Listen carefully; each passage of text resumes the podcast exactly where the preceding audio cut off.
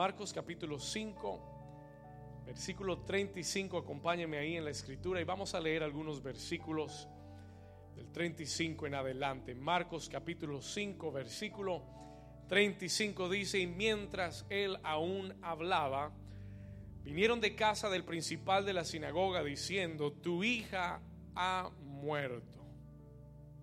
¿Por qué molestas más al maestro? Versículo 36. Pero Jesús luego que oyó lo que se decía, dijo al principal de la sinagoga, no temas. Diga conmigo, no temas. Cree solamente. Just believe. Versículo 37. Y no permitió que le siguiese nadie, sino Pedro, Jacobo y Juan, hermano de Jacobo. Y vino a casa del principal de la sinagoga y vio el alboroto y a los que lloraban y lamentaban mucho.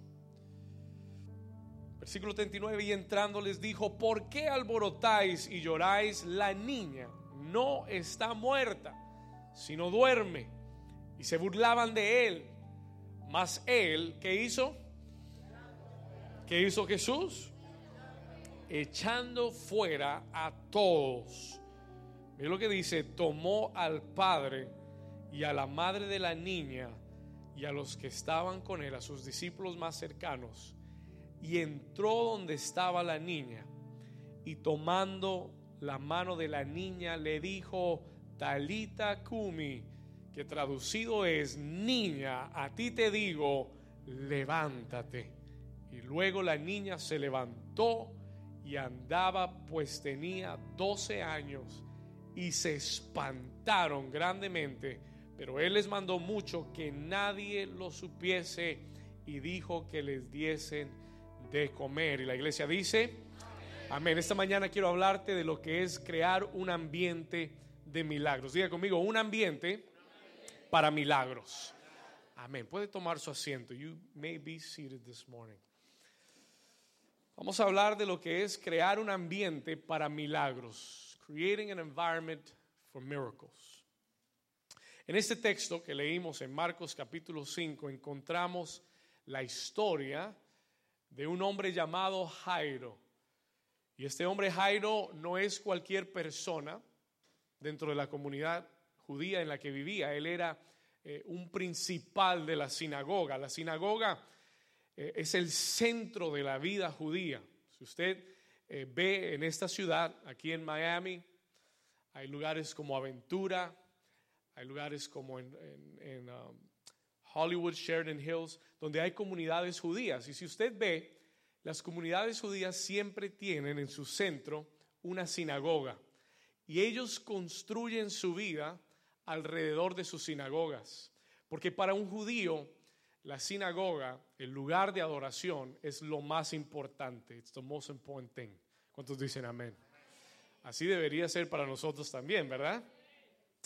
Pero este hombre Jairo es un principal de la sinagoga. Él es un hombre importante y es un hombre influyente. Mira el versículo 22, porque la historia realmente comienza en el versículo 21, pero mire el 22 conmigo y dice, y vino uno de los que, de los, si está ahí conmigo, versículo 21, Marcos 5, 22, perdón, y vino uno de los que, principales de la sinagoga, llamado Jairo, y luego que le vio, se postró a sus pies, versículo 23, y le rogaba cuánto, le rogaba cuánto, diciendo, mi hija está agonizando, ven y pon las manos sobre ella para que sea salva y vivirá. Yo quiero que usted entienda que este hombre era influyente.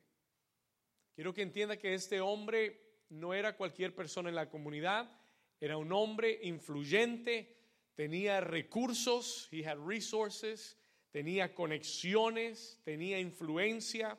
Y aunque él, por ser un hombre importante e influyente, que debió haber conocido muchas personas y tener muchos recursos, encontramos que recurre a Jesús y de una forma desesperada. He comes to him in a desperate way. Versículo 23 dice que le rogaba mucho a Jesús. He would cry out before Jesus. ¿Por qué, pastor? porque existen momentos y situaciones en nuestra vida. Escucha esto. Hay momentos y situaciones en nuestra vida cuando la influencia, cuando las riquezas, los recursos no son suficientes para solucionar una situación. ¿Cuántos dicen amén? Yo recuerdo mucho, hace unos años atrás, eh, tal vez unos cuatro años atrás, eh, alguien me llamó y me dijo, pastor, ¿será que usted puede ir a ver a tal persona? Y me dijo, este hombre es un hombre muy rico y es un hombre de mucho dinero, pero está desesperado, but he is desperate. Ahora me dijo, le advierto que el hombre es judío, no cree en Jesús. He doesn't believe in Jesus. Pero será que usted puede ir a verlo? Can you go see him? Y yo, acordé de ir a verlo y fui a su oficina y, una, y algo extremadamente lujoso ahí en Aventura y hablaba y conversaba con este hombre judío y veía su desesperación. I saw his, his desperate need. Y, y simplemente yo quedé asombrado porque este hombre es judío argentino y me decía, yo viajo a Argentina en mi jet privado. I fly to Argentina in my private jet. Imagínense la cantidad de dinero que tiene este hombre. Y me dijo, pero estoy desesperado porque he ido a los mejores doctores, he ido a todas partes, mejores clínicas, Estados Unidos, en Argentina, y no he encontrado una solución para mi hija.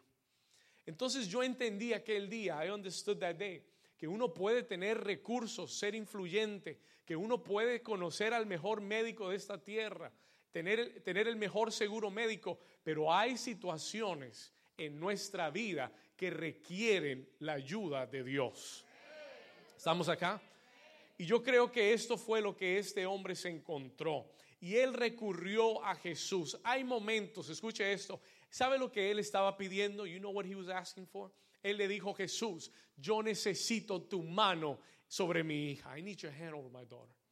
Él le dijo, yo necesito que tú pongas tus manos sobre ella.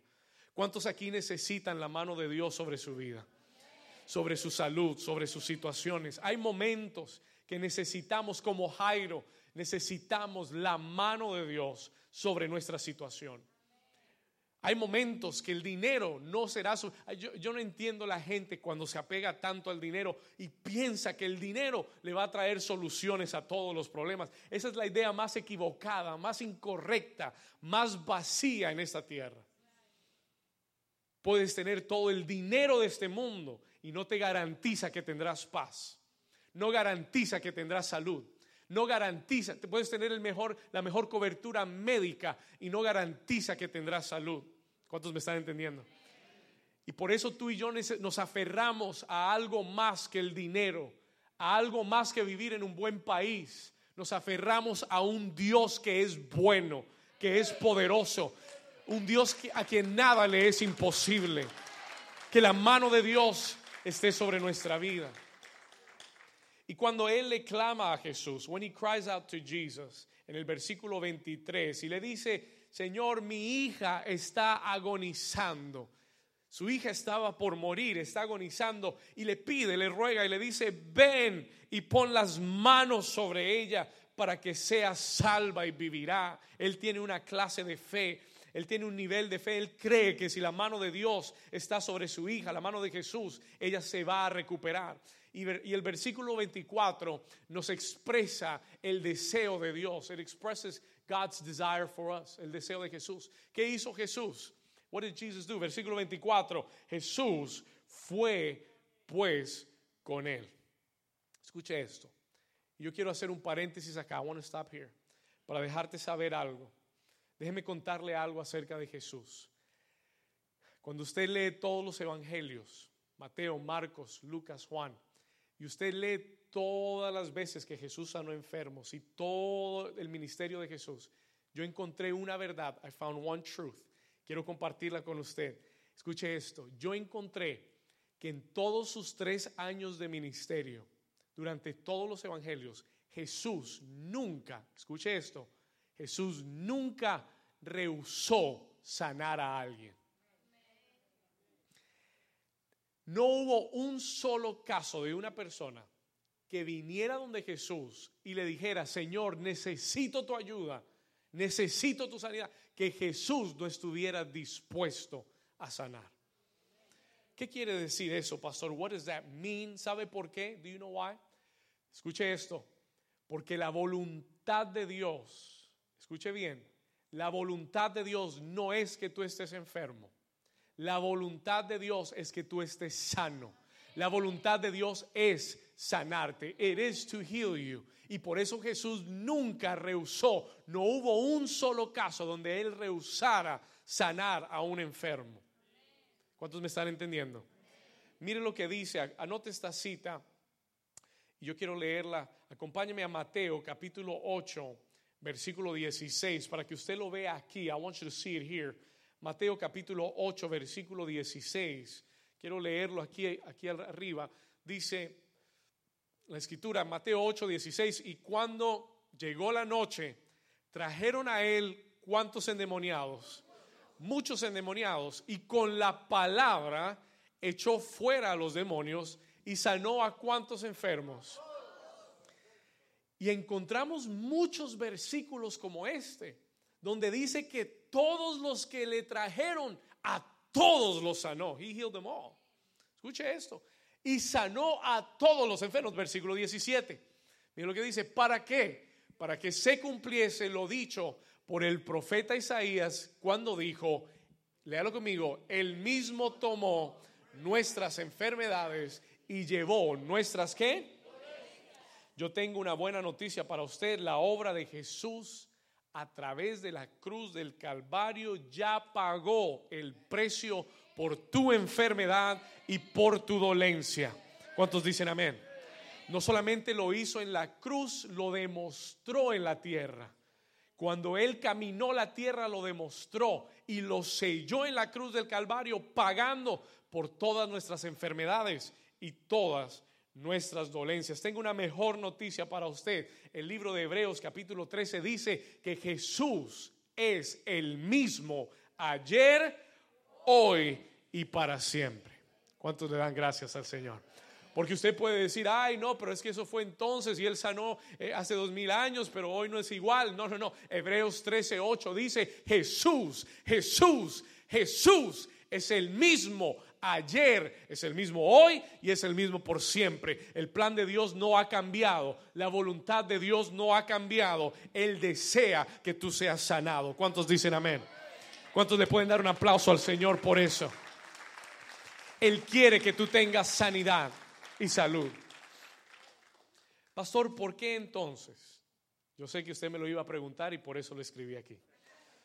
Pastor, ¿por qué entonces muchas personas no reciben su sanidad? ¿Y por qué entonces muchas personas no reciben su milagro? En este pasaje de Marcos 5 que leímos, yo encuentro que hay tres enemigos, there are three enemies.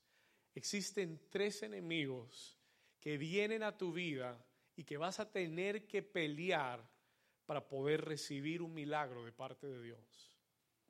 Es el deseo y la voluntad de Dios sanar a todos. Pero hay enemigos y hay momentos en los cuales los milagros encuentran obstáculos. Jesús los encontró cuando regresó a su ciudad natal. Cuando él fue a Nazaret, la Biblia dice que cuando ellos vieron que Jesús venía y que era un gran eh, predicador y que era un hombre ungido, dice que no creyeron su mensaje, no creyeron su palabra. Y dice la Biblia que Jesús no pudo hacer ahí milagros. ¿Cuántos me están entendiendo? No pudo, no fue que no quiso, sí quiso, pero no pudo. ¿Cuántos me están entendiendo? Hay situaciones en las que Dios quiere, pero no puede, no porque depende de Él, porque depende de nosotros. ¿Cuántos me están entendiendo? Y yo quiero hablarle de lo que son estos tres obstáculos que tenemos que remover del camino para ver los milagros, crear un ambiente, so we can create an atmosphere de milagros. ¿Cuántos quieren crear un ambiente de milagros en su vida personal? Solo la mitad, solo este lado. Vamos a predicar acá mejor. Vamos acá. Vi todas las manos acá. Muy bien. ¿Cuántos quieren crear un ambiente de milagros? Acompáñeme al versículo 35, verse 35. Versículo 35. Mientras, dice la escritura, mientras él aún hablaba, porque del momento que Jairo, desde el momento que Jairo le pide al Señor que vaya a su casa y le ponga la mano a su hija, Jesús tiene un contratiempo, alguien se le aparece, una mujer se le aparece con un flujo de sangre, toca a Jesús y es sanada. Y dice que mientras, versículo 35, mientras él aún hablaba, vinieron de casa del principal de la sinagoga, le llegó un mensaje de texto, le llegó una llamada, algo así, y le dijo y que le decía, tu hija ha muerto. ¿Por qué molestas más al maestro? Why are you bothering the master, the teacher, the rabbi? El primer obstáculo, escriba esto, si tiene dónde anotar, escriba esto. El primer obstáculo, the first obstacle que encontramos para ver los milagros en nuestra vida es la lógica humana, es la razón y la lógica humana. Escuche esto. Listen to this. Muchas veces cuando recibimos una noticia, when we receive a news, la procesamos automáticamente con nuestra mente racional. Y quiero decirle algo, la lógica humana no tiene espacio, no tiene cabida para el mover sobrenatural de Dios. La mente humana nunca podrá entender el mover sobrenatural de Dios. Tu mente y mi mente no fueron diseñadas para entender lo sobrenatural. Y por eso muchas personas tienen un problema con esto de la fe y los milagros. ¿Por qué? Porque tu razonamiento, tu inteligencia humana, tu lógica te dice no es posible. Muchas veces recibimos una noticia y automáticamente nuestra mente se enciende, calcula y dice ya está muerta, ya no hay nada que hacer recibes una noticia de, un doctor, un, un, reporte médico con un diagnóstico y automáticamente tu lógica ya está pensando en lo peor que puede suceder. Tu razonamiento, y, y quiero que entienda esto, la lógica humana nunca podrá comprender los milagros de Dios. Por eso la ciencia, por eso los científicos tienen tanta lucha con lo de Dios ¿Por qué? Porque Dios habla de cosas sobrenaturales, porque hay un mundo por encima del mundo físico que es un mundo espiritual. ¿Cuántos creen en un mundo espiritual? Hay un there is a spiritual world over our world. Y este mundo espiritual no puede ser comprendido con, el, con la lógica humana. Tiene que ser comprendido con la fe, a través de la fe, en tu espíritu comprendido a través de la fe. ¿Cuántos dicen amén? Por eso dice la Biblia que la fe es la certeza de lo que se espera y la convicción, la seguridad de lo que aún no puedes ver. Lo espiritual es invisible al hombre humano, pero en la fe tú puedes ver que hay milagros, que hay sanidades, que hay respuestas. Tú puedes sentir en tu espíritu que Dios va a cumplir lo que Él prometió. ¿Cuántos dicen amén? ¿Cuántos le pueden dar un aplauso al Señor? Tu lógica humana siempre creará limitaciones. ¿Por qué? Porque la mente del hombre es limitada. Nosotros tenemos limitaciones de espacio, de tiempo. ¿Cuántos entienden eso? Tenemos muchas limitaciones en nuestra vida. Dios no, el mundo espiritual no. La noticia es, tu hija está muerta. Y la lógica te dice, ya no hay nada que hacer, no molestes más a Dios. ¿Qué sucede?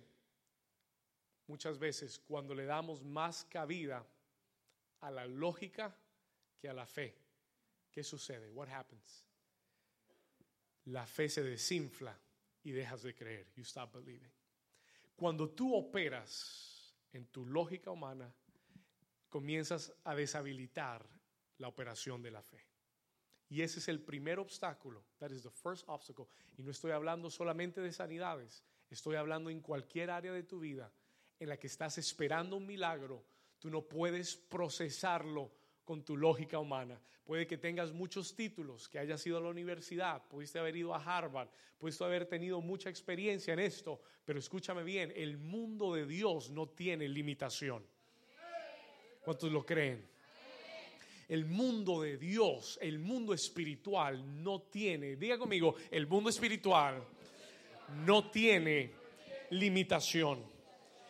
Es por esto que en Marcos capítulo 9, versículo 23, el Señor Jesús le dice a un hombre que está clamando por su hijo, le dice estas palabras en Marcos 9, 23. Jesús le dijo, si puedes, ¿qué? Léalo conmigo. Jesús le dijo que, si puedes creer, ¿qué le dijo? Wow. Jesús dijo, si tú puedes creer, si puedes operar en la fe sin, sin operar en la lógica humana, si puedes salir de esa mentalidad limitada del ser humano que dice ya no se puede hacer nada y crees, diga conmigo, crees. Toca a tu vecino y dile si puedes creer.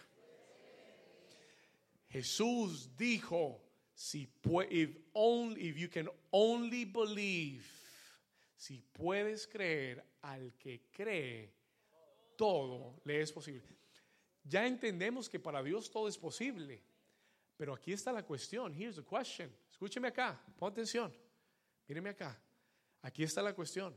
Ya sabemos que para Dios todo es posible. Eso no es lo que Jesús está diciendo. Jesús está hablando de nosotros. Él está diciendo, para el que cree, tendrá acceso a lo que Dios quiere darle. ¿Estamos acá? Pero tú no puedes creer y razonar al mismo tiempo. Tú no puedes creer y pensar lógicamente al mismo tiempo, porque los dos van en sentidos contrarios. ¿Cuántos están acá? ¿Y qué le dice Jesús? Acompáñeme entonces, vamos a regresar a Marcos capítulo 5, versículo 35 le dijeron, tu hija está ha muerto, ¿por qué molestas más al maestro? Versículo 36, verse 36. ¿Qué le dijo Jesús? Pero Jesús, luego que oyó lo que sucedía, gracias a Dios, que Jesús no pensaba con la mente lógica. Cuando Jesús, Jesús también oyó la noticia. Jesús también vio el reporte médico.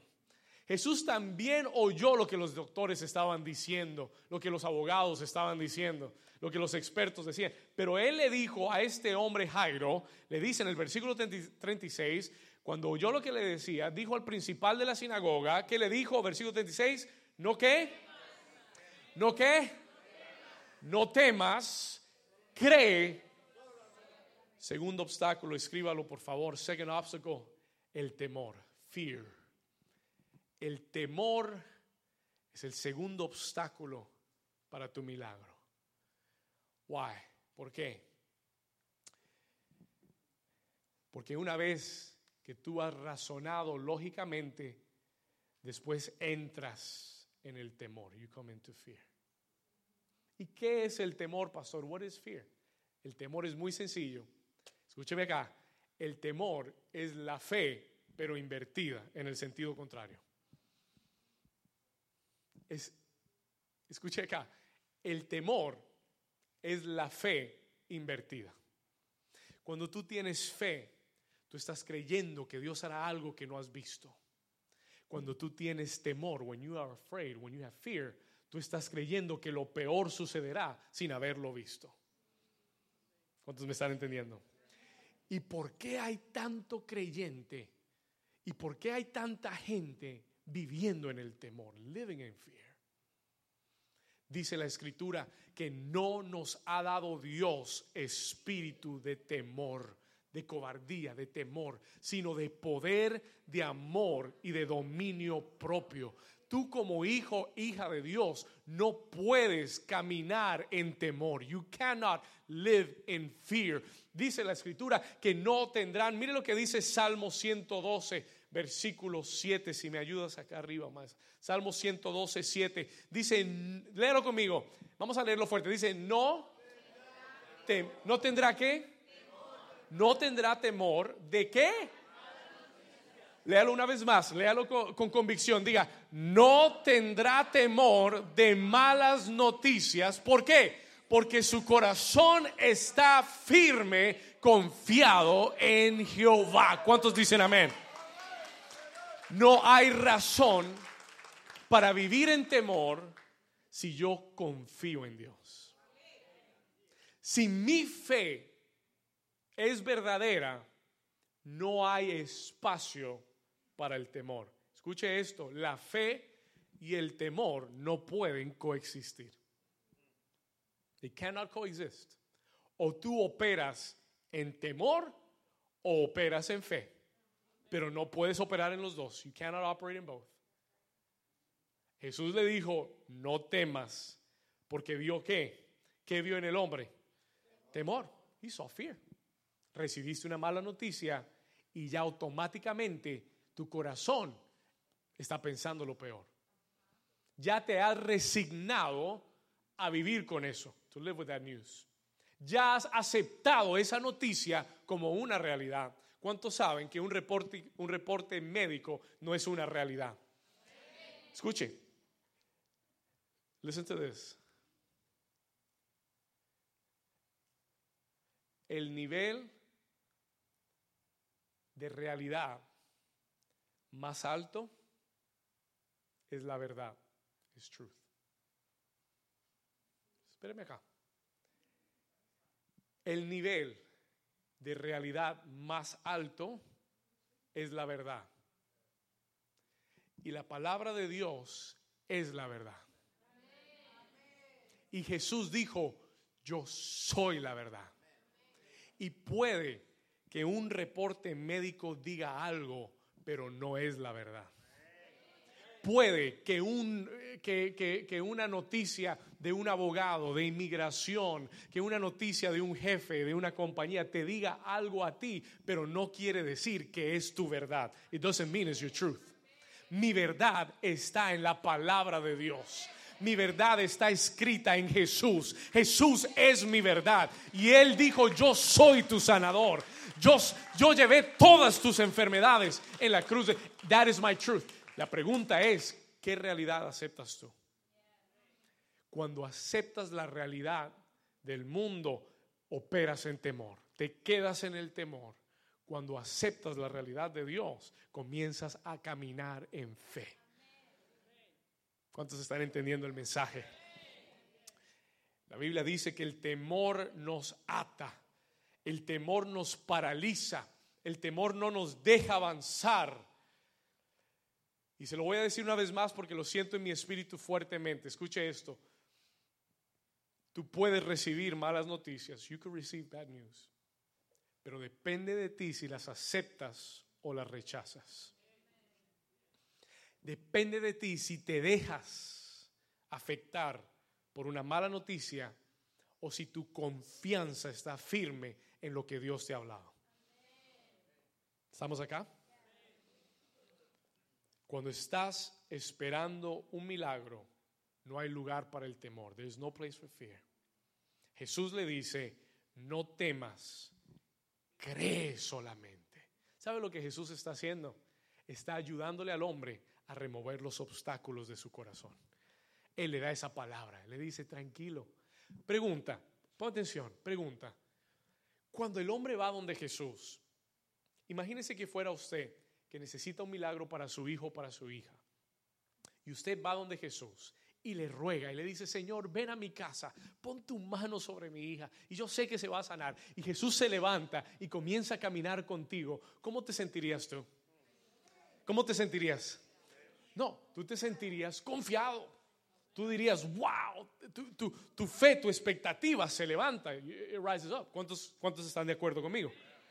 Pero si vas en camino a la casa y en camino al, al milagro, te llega una noticia y te dice, ya tu hija murió, ¿qué sucede?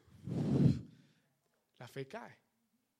Y por eso Jesús aunque va con él, le dice, no temas, tranquilo, solo cree, just believe. Toca a tu vecino y dile, solo cree.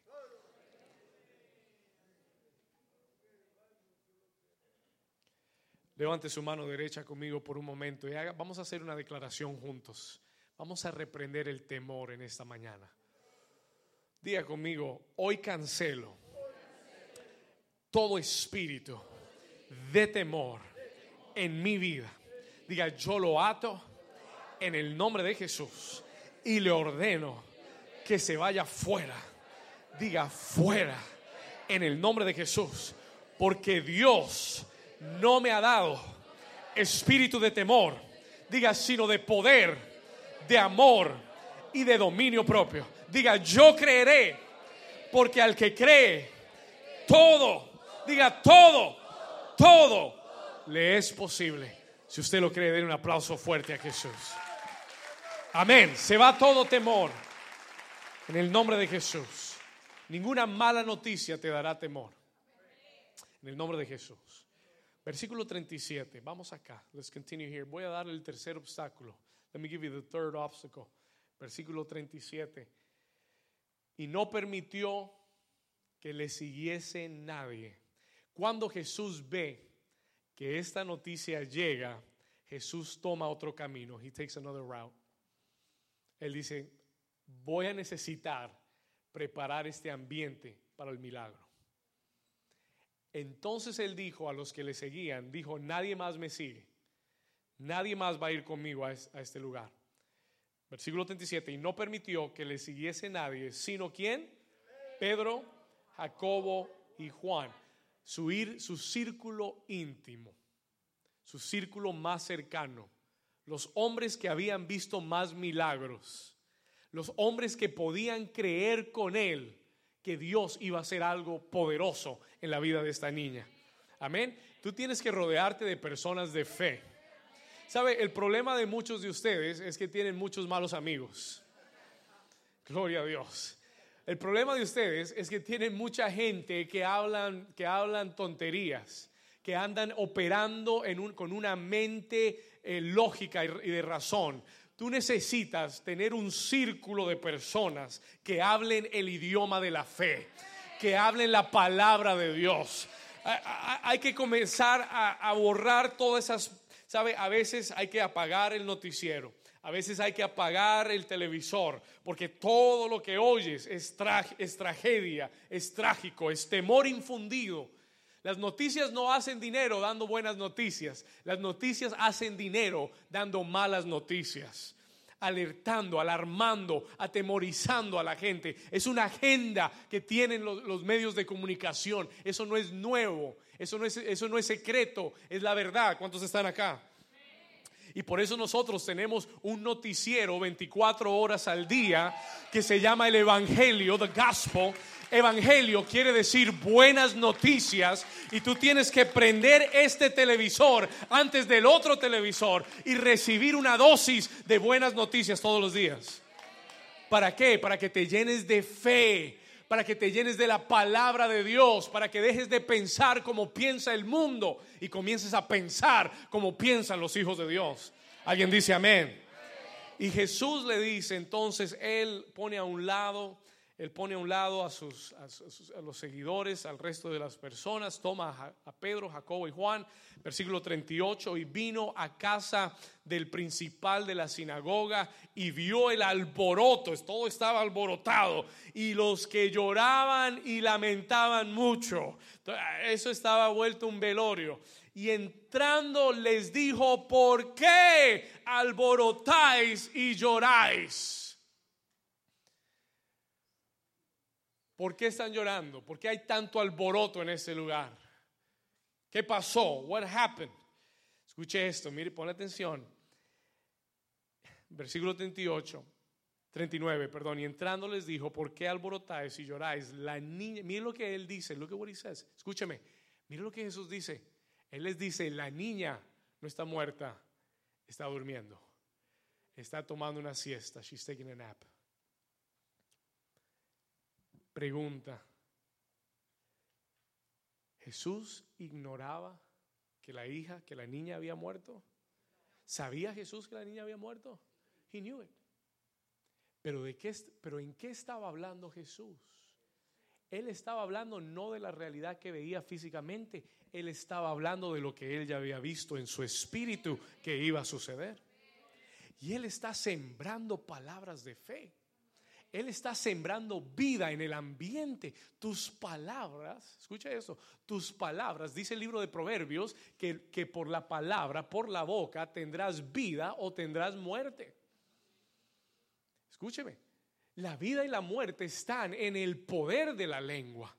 Si tú hablas tragedia, cosecharás tragedia. Si tú hablas muerte, cosecharás muerte. Si hablas enfermedad, eso es lo que vas a, eso es lo, eso es lo que Jesús nos enseñó, lo que la palabra nos enseña. Jesús llegó a la situación. La niña estaba muerta, pero él dijo, ella duerme, no está muerta. She's not dead. Y mire lo que sucedió. Look at what happened. Versículo 40. ¿Qué, ¿Qué hacían ellos? ¿Por qué se burlaban? Why did they mock him? Por incredulidad. Tercer obstáculo, third obstacle, la incredulidad. Tú simplemente no crees, you just don't believe. No crees. Eh, eh, comienza con la razón, sigue con el temor y termina con la incredulidad. Toca a tu vecino y dile, vecino, cree solamente. Vamos, dígale, cree solamente, just believe tienes que tener cuidado con la incredulidad. Jesús siembra una palabra de fe y se le burlaron en la cara. A veces tú hablas en fe con personas a tu alrededor, con tu familia, y se te burlan. A veces tú hablas palabras de fe y dices, ay, ya llegó el aleluya ahí. Gloria a Dios. Y se burlan de ti. Llegó el pastor, llegó la pastora ahí, ay, hablar que no sé qué. ¿Verdad? ¿Cuánto le ha pasado? Pero tú no puedes quedarte callado y aceptar lo que ellos están aceptando.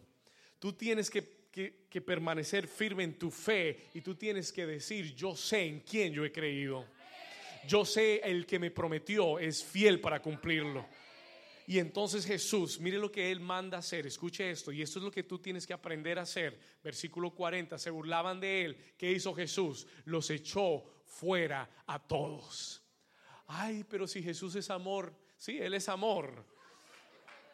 Pero hay momentos que hay que echar fuera a personas en tu vida que no hablan nada positivo. ¿Por qué? Porque el ambiente que crean en tu vida no es un ambiente de fe. ¿Cuántos me están entendiendo? Y no quiero llevarlo solamente, no, no, quiero hablar solamente del ámbito de personas, en tu propia mente, en tu propio corazón, en tus propios pensamientos, porque nosotros batallamos internamente. ¿Será que Dios lo va a hacer? ¿Será que no lo va a hacer? Ay, pero ya Dios me ha dicho que lo iba a hacer y no he visto que nada ha sucedido y andas entre la duda, entre la fe, creyendo, no creyendo. La Biblia dice que el que pide sin fe, dudando, no recibirá nada de parte del Señor, que eres como las ondas del mar que crecen y que después bajan. Y dice la escritura, el que tal pida, no piense que recibirá cosa alguna de parte del Señor. Hay que ser firme en la fe. Diga conmigo, firme en la fe. Toda incredulidad tiene que salir del corazón. Tienes que echarla fuera en el nombre de Jesús. Toda incredulidad, toda voz, todo pensamiento de incredulidad tiene que irse fuera en el nombre de Jesús. Y esa es tu responsabilidad. That is your responsibility. Si hay algo que está pasando en tu vida que es contrario a lo que Dios te ha dicho, en el nombre de Jesús, toda voz de incredulidad, todo espíritu de incredulidad, yo lo echo fuera en el nombre de Jesús. ¿Por qué, pastor? ¿Por qué hay que echar fuera cosas? ¿Por qué? Porque para crear un ambiente de fe y de milagros, Tú necesitas asegurarte que solamente la fe esté presente. ¿Cuántos me están entendiendo? Versículo 40, y los echó fuera a todos. Escuche esto. ¿Y con quién se quedó? Tomó a quién? Al Padre y a los únicos que creían o que tenían la esperanza que el milagro sucediera son los que tú tienes que llevar. Tomó al padre, tomó a la madre, escuche esto, y a los que estaban con él, y entró donde estaba la niña, y tomando la mano de ella le dijo, Talita Kumi, que traducido es, niña, a ti te digo, levántate. Y luego, versículo 42, la niña se levantó y andaba, pues tenía 12 años. Mire que no fue la fe tanto de los padres, porque ¿sabes lo que se dice en la Biblia que ellos hicieron? Se espantaron. No se hubieran espantado si hubieran estado esperando eso. Se espantaron porque no se lo esperaban. Pero Jesús, ¿qué tuvo que hacer? Tuvo que crear un ambiente para los milagros. ¿Cuántos me están entendiendo hoy? Y cuando tú creas un ambiente de milagros, creas un ambiente de fe, environment of faith, donde cualquier cosa puede pasar, donde todos los milagros son alcanzables. ¿Cuántos dicen amén? Yo quiero decirte que estás a un paso de ver la mano de Dios, decirte, levántate y recibe tu sanidad. ¿Cuántos dicen amén? De un aplauso fuerte Jesús si usted lo cree. Ponte de pie conmigo, worship team, come to the front.